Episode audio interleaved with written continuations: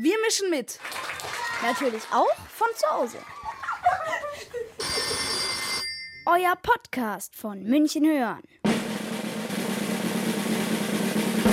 Wir sind schon fünf Wochen zu Hause, weil ein Coronavirus ausgebrochen ist. Seitdem sind die Schulen geschlossen, man darf nur raus, wenn es wirklich nötig ist.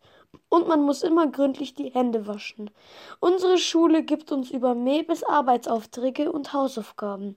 Das alles heißt, man verbringt mehr Zeit mit der Familie, was ich toll finde.